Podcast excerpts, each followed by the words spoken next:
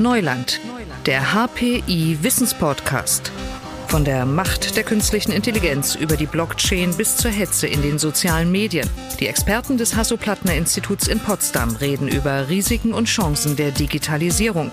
Thema dieser Folge die Zukunft von Digital Global Public Health. Ein spannendes Thema heute mit einem besonderen Gast. Hier meldet sich wieder Leon Stäbe und ich freue mich sehr auf das heutige Gespräch. Im Podcaststudio bei uns ist Professor Lothar Wieler. Er war der Präsident des Robert Koch Instituts, also an der Spitze des Nationalen Public Health Instituts und das während der Pandemie. Seit April ist er der Leiter des Fachgebiets für Digital Global Public Health und Sprecher des Digital Health Clusters hier am Hasso-Plattner-Institut. Und es ist sein erstes langes Interview in seiner neuen Funktion. Deshalb schön, Sie zu sehen. Schönen guten Tag, Herr Professor Wieler. Hallo, Herr Stäbe. Danke, dass Sie Zeit für mich haben. Wie geht es Ihnen? Oh, mir geht's gut. Ich habe mich sehr gut eingelebt am Hasso-Plattner-Institut. Eine sehr, sehr schöne Umgebung, sehr gute Studenten, wirklich herausragende Studenten und die Kolleginnen und Kollegen, die machen einem auch sehr viel Freude. Wenn ich das so sagen darf, Sie wirken relaxed, entspannt.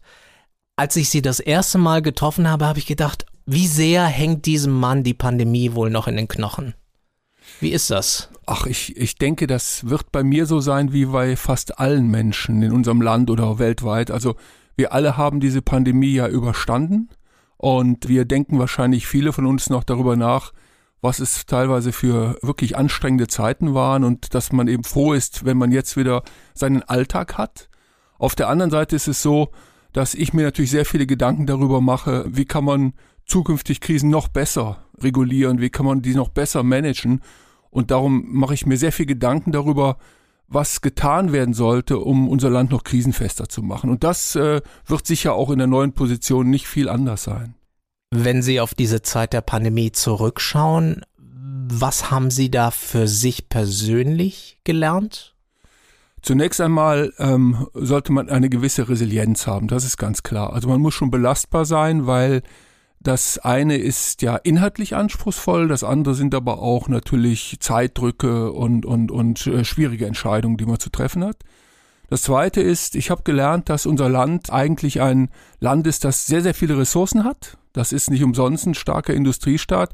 Aber etwas, das mir aufgestoßen ist, ist, wie stark Informationen teilweise verändert werden, wie stark Informationen verfälscht werden, wie sehr Kommunikation das ganze Bild in der Öffentlichkeit treibt und wie viel Kräfte es gibt, die doch äh, Falschinformationen streuen. Und das muss ich sagen, das wusste ich zwar vorher, dass es das gibt, ja, also ich bin ja auch äh, in irgendeiner Weise Bildungsbürger, aber das Ausmaß dieser Falschinformation und die gezielte Desinformation, das persönlich, das hatte ich mir so nicht vorgestellt. Und wenn Sie das so beschreiben, wie sind Sie dann durch diese Zeit gekommen dann? Also ganz wichtig ist zum einen, dass man natürlich eine bestimmte Fachkompetenz hat, das ist klar, die ist natürlich gefragt in dieser Zeit. Das zweite ist, dass man ein äh, gutes Umfeld hat, also eine Familie und Freunde, die einen auch immer wieder stützen und mit denen man sich auch austauschen kann.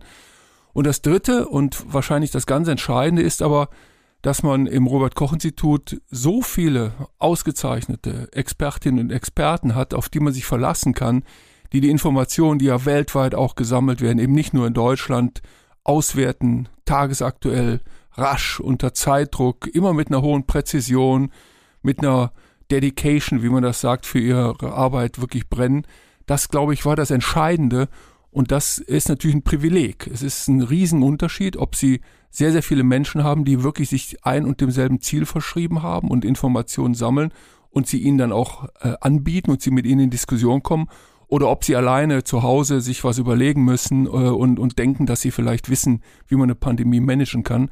Aber dafür braucht es eben viel mehr Disziplin und viel mehr Köpfe. Und das ist, glaube ich, der entscheidende Punkt gewesen. Und die Pandemie war ein globales Phänomen und damit schauen wir jetzt auch nach vorne. Digital Global Public Health ist Ihr Thema jetzt, hier am Hasso-Plattner-Institut. Was reizt Sie an der Aufgabe? Es gab eine Erkenntnis, die ist auch überhaupt nicht neu, aber ich denke, die hat auch wahrscheinlich jeder Bundesbürger inzwischen verinnerlicht, dass das Gesundheitssystem in Deutschland wirklich in einem sehr, sehr schwachen Maße digitalisiert ist. Was heißt das? Viele Informationen, die vorhanden sind, sind aber nicht leicht lesbar, findbar, nicht leicht auswertbar. Ich sage Ihnen mal ein paar Beispiele. Nehmen wir ähm, das Beispiel, wer ist besonders risikoreich, wenn es um eine Infektion geht mit dem SARS-CoV-2-Virus. Jetzt würde man sich vorstellen, man in unserem Land sind rund 95 Prozent der Mitbürger haben eine Krankenversicherung. Die ganzen Informationen über deren Vorerkrankungen sind dort vorhanden. Die sind ja auch da.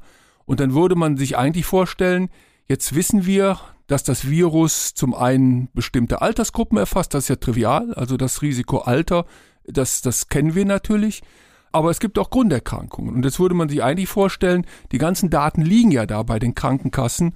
Jetzt heben wir die mal schnell und können dann ganz individuell den einzelnen Mitmenschen sagen, so, du hast ein dreimal höheres Risiko als diese oder jene oder ein fünfmal geringeres Risiko. Das funktioniert aber nicht, weil diese Daten in Silos liegen. Das heißt, diese Daten können nicht gehoben werden einfach so auf Knopfdruck, sondern sie müssen mühsam erfragt werden. Sie liegen in Silos. Das ist der eine Punkt. Oder nehmen wir eine zweite Erkenntnis. Ähm, es war sehr wichtig, dass man wusste, wie viele Menschen in unserem Land sind eigentlich schon geimpft. Die Impfung ist nach wie vor ein hervorragender Schutz. Sie reduziert das Risiko, schwer zu erkranken, enorm. Sie reduziert auch das Risiko zu versterben enorm. Und ähm, es ist natürlich wichtig, wenn man im Pandemie-Management unterwegs ist, wenn man weiß, wie viele Menschen sind denn jetzt geimpft und wie ist denn deren Status. Und dann muss man sich vorstellen, ähm, dann wird eine Verordnung gemacht und da steht drin, dass diese Daten gemeldet werden von niedergelassenen Ärzten. Aber die niedergelassenen Ärzte können aus Arbeitsüberlastung nicht die individuelle Impfung melden, sondern die melden ihnen nur aggregierte Daten. Also das heißt in dem Fall, sie sagen, so und so viele Menschen im Alter von zwischen 18 und 60 sind in der letzten Woche bei mir geimpft worden. Dann steht drin, so und so viel haben den oder so und so viel haben jenen Impfstoff bekommen. Sie können es gar nicht individuell zuweisen. Und das wirklich Absurde äh, ist dann sogar gewesen, dass gar nicht die Postleitzahl des Impflings gemeldet werden muss, sondern die Postleitzahl der Impfstelle. Einer der absurden Ergebnisse dieser Meldung ist, dass in Bremen zum Beispiel weit mehr als 100 Prozent der Bewohner geimpft wurden. Ist ja klar, wenn die von Niedersachsen nach Bremen fahren, sie impfen lassen, dann tauchen die als Bremer auf. Ich sage das ähm, zum einen mit, mit einer gewissen Ernüchterung, zum anderen aber was ist der Grund dafür? Der Grund dafür ist nicht, dass die Ärzte zu faul sind, diese Daten zu melden, sondern der Grund ist der, dass die Schnittstellen nicht dastehen. Das heißt also, wenn das in den Computer eingetragen wird, dieser Impfstoff, diese Person, dann gibt es die Schnittstellen nicht, die das automatisiert übertragen. Das sind nur zwei Beispiele und die zeigen Ihnen, dass wenn Digitalisierung ein stärkeres Ausmaß hätte, wirklich sehr, sehr viel Gesundheit am Menschen, Gesundheitsversorgung verbessert werden könnte. Heißt das auch, wir brauchen ein neues Verhältnis zu unseren eigenen Gesundheitsdaten? Naja, das Verhältnis ist äh, sehr, sehr schwierig, klar. Also die Gesundheitsdaten sind zunächst mal sehr wertvoll. Sie sind wertvoll für den Arzt und sind wertvoll für den Patienten. Für den Arzt sind sie besonders wertvoll. Stellen Sie sich vor, Sie gehen jetzt zum ersten Mal zu einem Facharzt. Ich bin jetzt 62 Jahre alt, ich war letztes Jahr zum ersten Mal bei einem bestimmten Facharzt. Dieser Mann, in dem Fall war es wirklich ein Arzt, ein Mann, der wusste über mich ja nichts. Ja, mhm. der wusste meine ganzen Vorgeschichten nicht. Dann kriege ich einen Fragebogen, da steht drauf, wurden Sie schon einmal operiert oder so. Das ist natürlich nicht zielführend. Meine Daten sind ja bei den Krankenversicherungen da. Eigentlich müsste dieser Arzt auf den Knopfdruck herauskriegen, was mit mir schon alles gewesen ist, welche Medikamente ich nehme oder so. Das heißt also, diese Daten retten Leben, diese Daten sorgen dafür, dass der Patient besser behandelt wird, die Qualität nimmt zu. Insofern äh, ist für mich die Frage ähm, der Datennutzung das ist gar nicht die Frage. Die Frage ist, wie sicher sind die Daten? Wie sicher kann ich Missbrauch vorbeugen? Wie, wie sicher kann ich mir sein, dass diese Daten nicht auch verfälscht werden? Oder dass sie eben zum Beispiel geändert werden oder, oder freigegeben werden an Dritte, die daraus Geschäftsmodelle machen. Ich denke, das sind zwei verschiedene äh, Diskussionen, aber der Datenschutz, die Privacy, wie wir im Englischen sagen, die ist natürlich ein ganz, ganz hohes Gut und da muss der Staat auch dafür sorgen, dass das ein hohes Gut bleibt. Und wir können diese beiden Dinge zusammenbringen. Also den Datenschutz auf der einen Seite und auf der anderen Seite dadurch auch mehr Gesundheitsschutz, mehr Prävention vielleicht. Ja, das können wir. Also wir leben ja in Europa. In Europa gibt es die Datenschutzgrundverordnung. Die ist allgemein von den meisten Fachleuten, wird die wirklich als ein sehr, sehr sinnvolles Tool gesehen. Sie bietet einen tollen Rahmen, Rechtsrahmen. Aber selbst in Europa, wo andere Länder, zum Beispiel die Dänen, nehmen wir die Dänen, die haben auch äh, dieselbe Datenschutzgrundverordnung, aber dort sind die Daten viel stärker verfügbar. Sie werden viel stärker genutzt, um zum Beispiel auch präventiv arbeiten zu können. Sie werden viel stärker genutzt, um Patienten in Krankenhäusern besser zu versorgen. Oder auch in Lettland. Es gibt also genug Beispiele, dass das geht. Ja, na klar geht das in Deutschland auch und technisch geht es sowieso.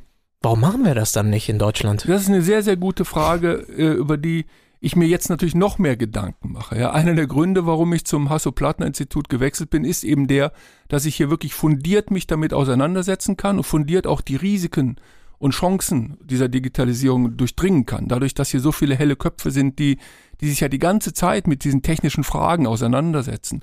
Warum tun wir es nicht? Klar, es ist sicher auch ein Teil unserer Geschichte. Wir werden natürlich äh, nie vergessen, und Gott sei Dank tun wir das nicht, was die Nazis mit unserem Land angerichtet haben.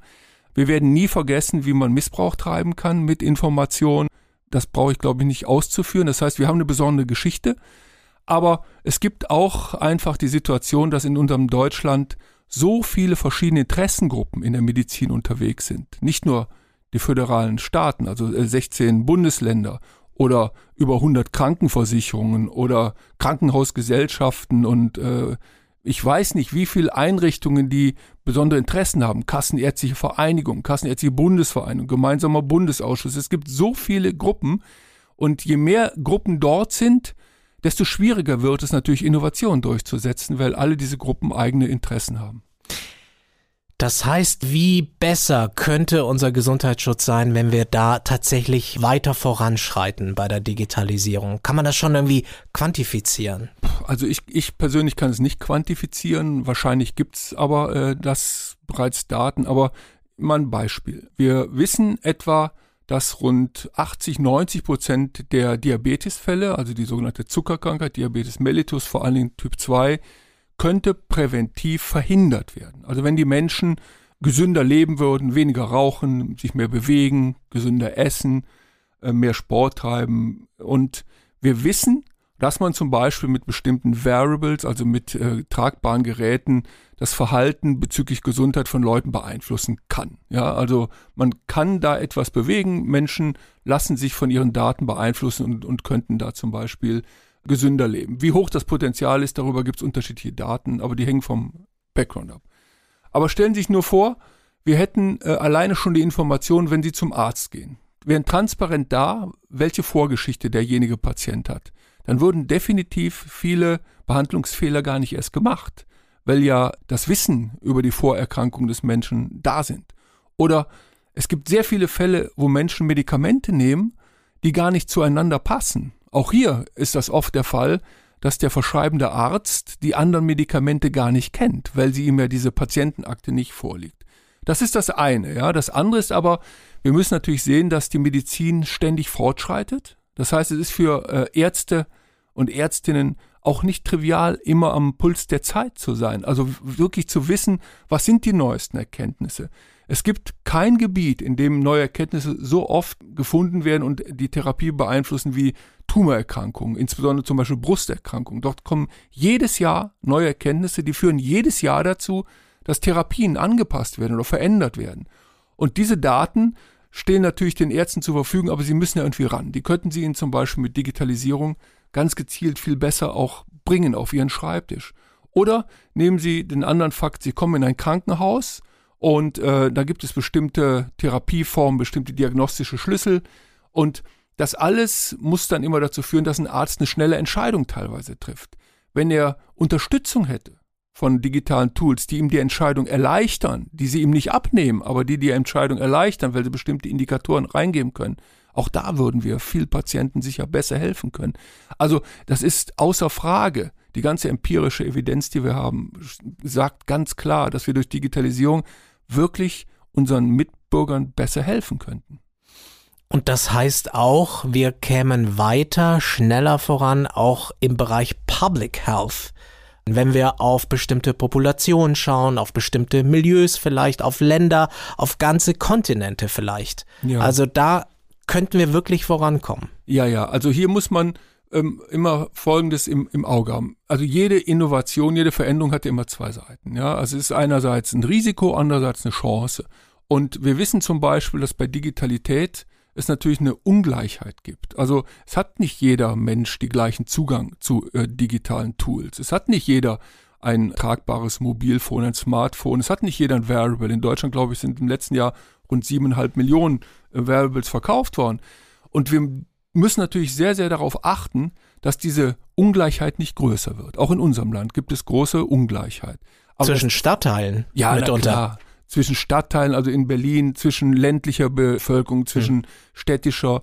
Es gibt eine sehr, sehr interessante Berechnung, äh, die heißt Burden of Disease. Da wird die Krankheitslast berechnet. Das macht das Robert Koch Institut zusammen mit dem Umweltbundesamt und den äh, wissenschaftlichen Instituten der AOK. Da sieht man je nach Landkreis, wie viele Menschen mehr an dieser oder jener Krankheit leiden, wie viel an dieser oder jener Krankheit sogar verstorben sind. Da sieht man überall Unterschiede und da ist ein ganz klares Gefälle im Zusammenhang mit dem sozioökonomischen Level der, der jeweiligen Mitbürgerinnen.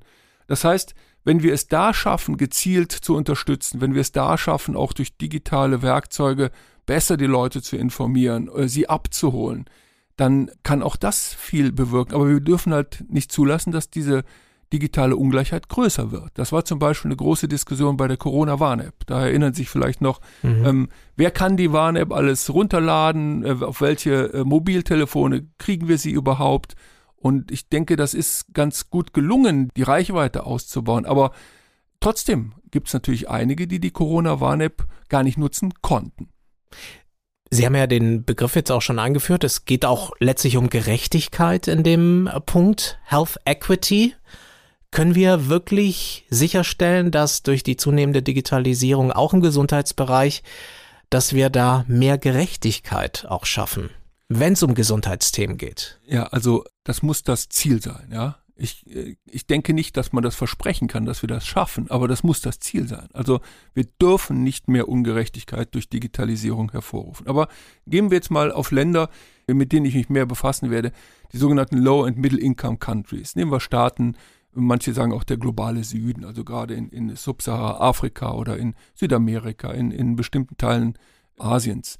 Dort ist es so, dass sehr viele Menschen zum Beispiel mobile Telefone haben. Dort ist aber wiederum die Krankenversicherung in vielen Ländern natürlich deutlich schlechter als bei uns. Und dort kann man zum Beispiel durch Telemedizin, durch Anwendung mit Apps, kann man den Leuten wirklich gute Dienste tun, weil sie zum Beispiel Krankheiten früher diagnostizieren und überhaupt früher erfahren, ob sie überhaupt zum Arzt gehen müssen. Bestimmte Krankheiten, die zum Beispiel mit dem Sehvermögen in Zusammenhang stehen, kann man früher diagnostizieren. Man kann über Telemedizin einen Arzt, der in einem Zentrum sitzt und eine Diagnose über äh, Video stellen kann, erreichen. Also es gibt sehr, sehr viele Möglichkeiten, um, um wirklich dort positiv zu wirken. Aber wir müssen das, das ist auch eine riesige Herausforderung für, für uns alle. Wir müssen immer im Hinterkopf haben, dass wir auch Ungleichheiten verschärfen können und das dürfen wir nicht. Sie haben jetzt auch andere Länder angesprochen, das heißt, Sie werden auch recht international arbeiten. Ja, also das ist etwas, was ich insbesondere in den acht Jahren im Robert Koch Institut wirklich intensiv vorangetrieben habe. Ähm, am Robert Koch Institut wurde auch ein Zentrum für internationalen Gesundheitsschutz gegründet in den letzten acht Jahren, eben weil es so viel Unterstützung braucht und weil wir aber auch, das darf man auch nie vergessen, auch wir in unserem Land lernen ja wahnsinnig viel von anderen Ländern. Es gibt ja teilweise sehr einfache Lösungen, wo wir es uns vielleicht kompliziert machen. Und jetzt halt hier am Hasso-Plattner-Institut wird sich das aber ausschließlich auf digitale Lösungen beschränken. Das heißt also, mein Fachgebiet wird sich eben ausschließlich mit digitalen Lösungen befassen, weil wir gesehen haben, das wussten wir vorher, aber wir haben es nochmal ganz stark wahrgenommen während der Pandemie, dass digitale Lösungen wirklich einen Unterschied machen können. Ihrer Antrittsvorlesung haben Sie den Titel gegeben There is Glory in Prevention. Das finde ich bemerkenswert. Ähm, was ist da Ihre Botschaft? Naja, also Prävention ist ja stinkelangweilig. Ja? Und äh, wenn man mit Menschen redet, äh, da es dann die Attitüde, man möchte Menschen äh, was verbieten. Ja, manche reden sogar davon, dass man Menschen umerziehen möchte. Und äh, da gibt's ja eine Menge äh, auch, auch wirklich theoretische Überlegungen, wie man das alles nicht nur von einem evolutionären, sondern auch von einem gesellschaftlichen Aspekt betrachtet und so. Und, und ich will damit zwei Dinge zum Ausdruck bringen. Erstens, Prävention bringt's einfach. Ja, also Prävention kann einen riesen Unterschied machen. Das ist so. Äh, die Frage ist, wie können wir es umsetzen? Und das Zweite ist, Prävention spielt bei allen möglichen Krankheiten eine große Rolle. Eben nicht nur bei den Infektionskrankheiten, da ist es ja trivial. Ne? Also wenn ich jetzt sage, wenn wir uns nicht anstecken, können wir nicht krank werden, dann versteht das jeder. Aber wir können eben auch gegen die nicht übertragbaren Krankheiten sehr viel Präventionspotenzial heben. Ich hatte gerade gesagt, nehmen wir als äh, Diabetes als eine riesige Volkskrankheit. Ne? Mehr als rund acht Prozent der Deutschen sind Diabetiker. Das ist eine riesige Zahl. Oder nehmen wir Krebserkrankungen. Klar ist Rauchen eindeutig assoziiert äh, mit äh, Lungenkrebs zum Beispiel. Ja, das heißt also Prävention hat einen hohen Wert, kann unsere Gesellschaft verbessern, wird die Lebenserwartung erhöhen, wenn sie denn erfolgreich ist. Und das will ich damit zum Ausdruck bringen. Und das gilt eben nicht nur für so ein reiches Land wie Deutschland, sondern das gilt genauso gut für alle anderen Länder der Welt. Aber da sind die Präventionspotenziale natürlich sehr, sehr unterschiedlich. Ich finde es deshalb so bemerkenswert, weil wir eigentlich in der Pandemie gelernt haben, there's no glory in prevention. Das will ich eben widerlegen. Wie bringen Sie das jetzt zusammen? Sie sagen das sehr schön. Äh, ich würde mal so sagen. In der Pandemie wurde teilweise von bestimmten Kräften vermittelt, dass dieses Virus gar keine so hohe Krankheitslast darstellt. Das ist faktisch falsch. Ja, wir haben schon im Robert Koch Institut schon im ersten Jahr haben wir eine Krankheitslastberechnung gemacht und dort äh, konnten wir zeigen, dass es eben eine hohe Krankheitslast ist. Und zwar, ich rede nur von der direkten Belastung durch die Krankheit. Und äh, gerade diese Aussage, das Präventionsparadox, so nennt man das, ne, das ist total menschlich. Also äh, wenn dann etwas nicht passiert, sagt man, mein Güte, es war ja alles nicht so schlimm. Aber als Wissenschaftler sollte man da sehr rational rangehen und das auch so betrachten. Also ich möchte eben gerade zum Ausdruck bringen, dass das tatsächlich in Prävention echt glory ist. Wie gesagt, es ist langweilig, es ist für viele Leute anstrengend und es wirkt auch nur langsam. Es ist eben keine Sprunginnovation, wo von heute auf morgen die riesigen Unterschiede sind, aber es ist einer der sinnvollsten Ansätze in der Medizin, die wir haben. Und was ich bei Ihnen wirklich interessant finde, ist, dass Sie Sie, Sie versprühen Hoffnung, dass wir mit dem technologischen Fortschritt, mit Digitalisierung was bewirken werden dass sich da wirklich etwas ändert. Ja, also wir müssen ja ganz nüchtern sehen, diese digitale Transformation, die findet ja statt. Ja? Also die können wir ja überhaupt nicht stoppen, ob wir jetzt wollen oder nicht. Wir können sie nicht stoppen, wir können auch die künstliche Intelligenz nicht stoppen. Das heißt also, es macht doch viel mehr Sinn, diese Entwicklung in eine richtige Bahn zu lenken. Also das ist der Anspruch, dass wir wirklich dafür Sorge tragen, dass die Anwendungen sinnhaft sind und dem Menschen dienen. Also das alles, was geschieht, das ist mir wahnsinnig wichtig und das sehe ich natürlich bei großen Tech-Firmen nicht unbedingt. Das Incentive von Firmen ist natürlich Kommerz. Ich meine, das ist ja Business. auch ja Business, ist ja auch legitim. Also das ist ja, das ist ja der Kern. Aber was sind die Incentives? Also ganz bot sind es eben Umsätze. Es sind Dollarzeichen. Und wir müssen eigentlich versuchen, die Incentives umzudrehen. Wir müssen als Incentive wirklich Reduktion von Krankheitslast sehen. Ja?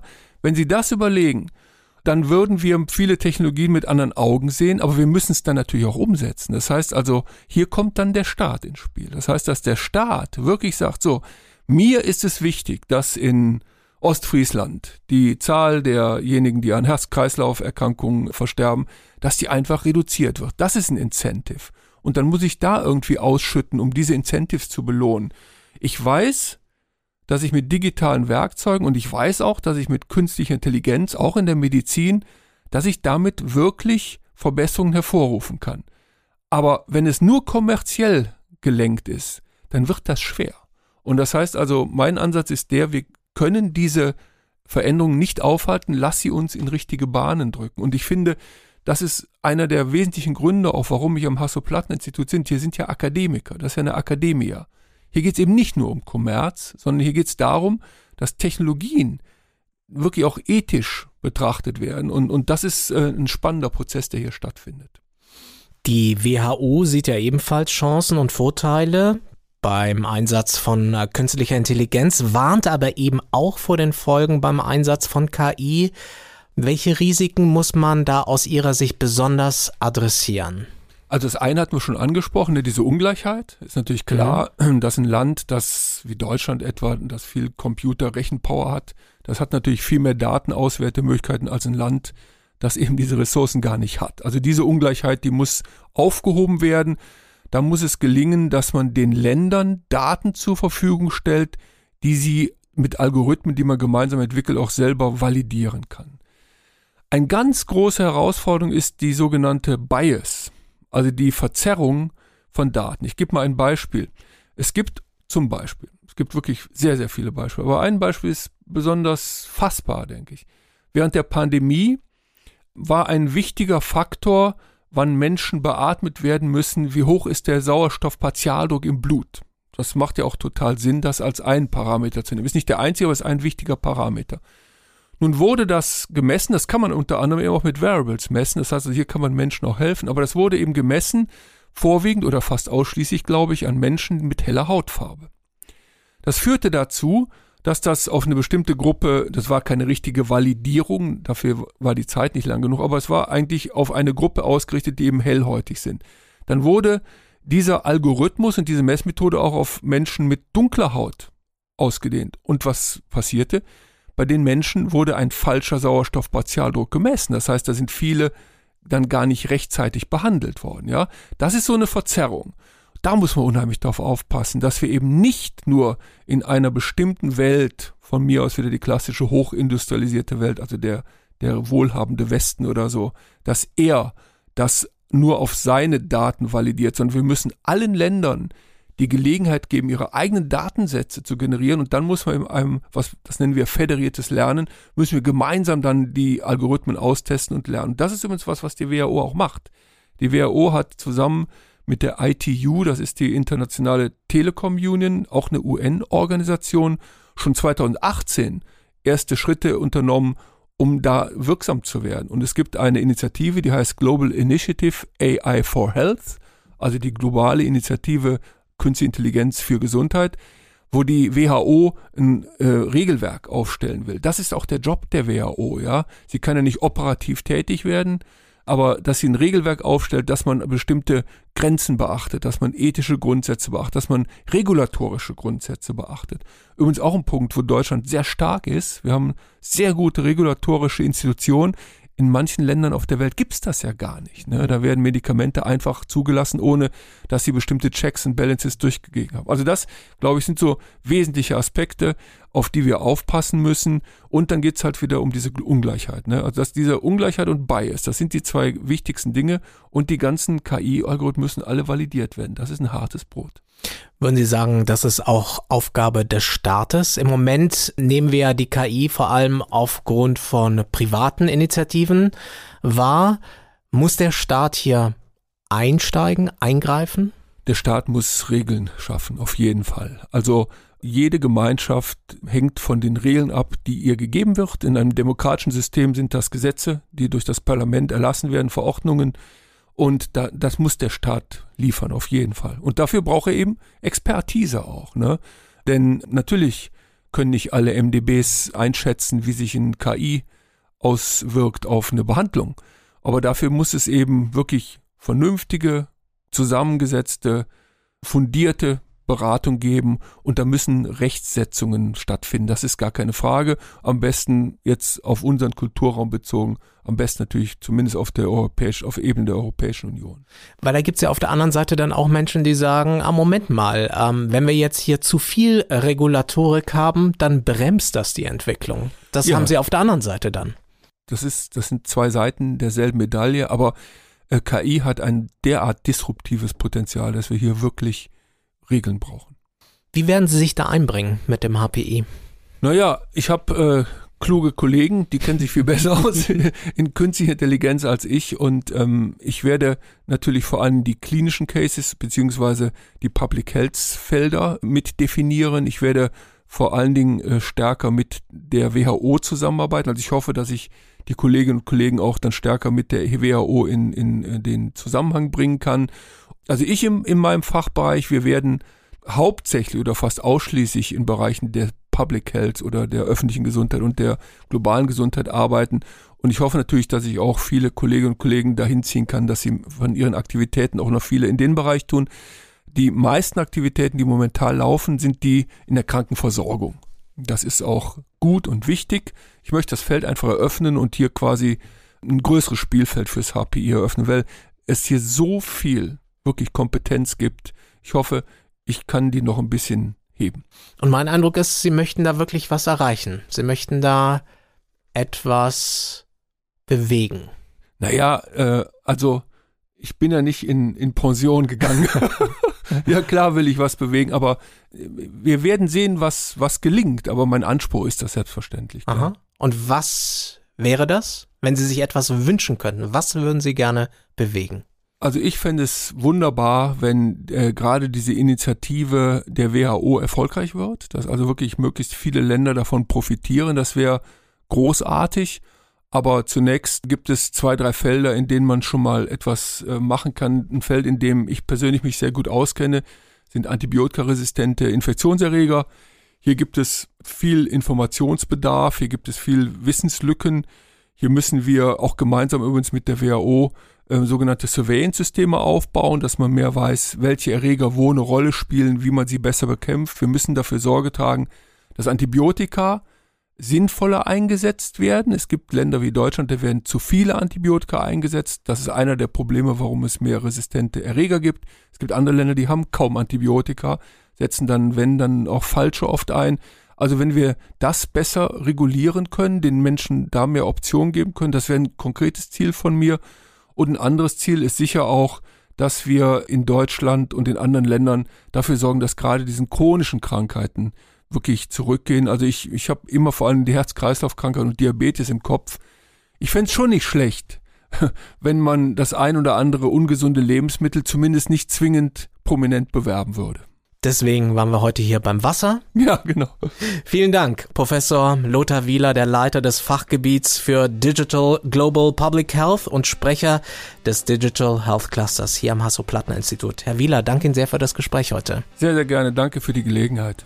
Und das war diese Folge von Neuland. Mein Name ist Leon Stäbe. Das gesamte Podcast-Team am HPI freut sich, wenn dieser Podcast weiter so eifrig abonniert wird. Es lohnt sich, denn in der nächsten Folge sprechen wir auch über künstliche Intelligenz und wie sie die Kreation, also zum Beispiel die Kunstwelt verändert. Und dazu mehr beim nächsten Mal. Ich sage Tschüss und bis ganz bald. Digitales Wissen verständlich auf den Punkt gibt es bei Neuland, dem Wissenspodcast des Hasso-Plattner-Instituts.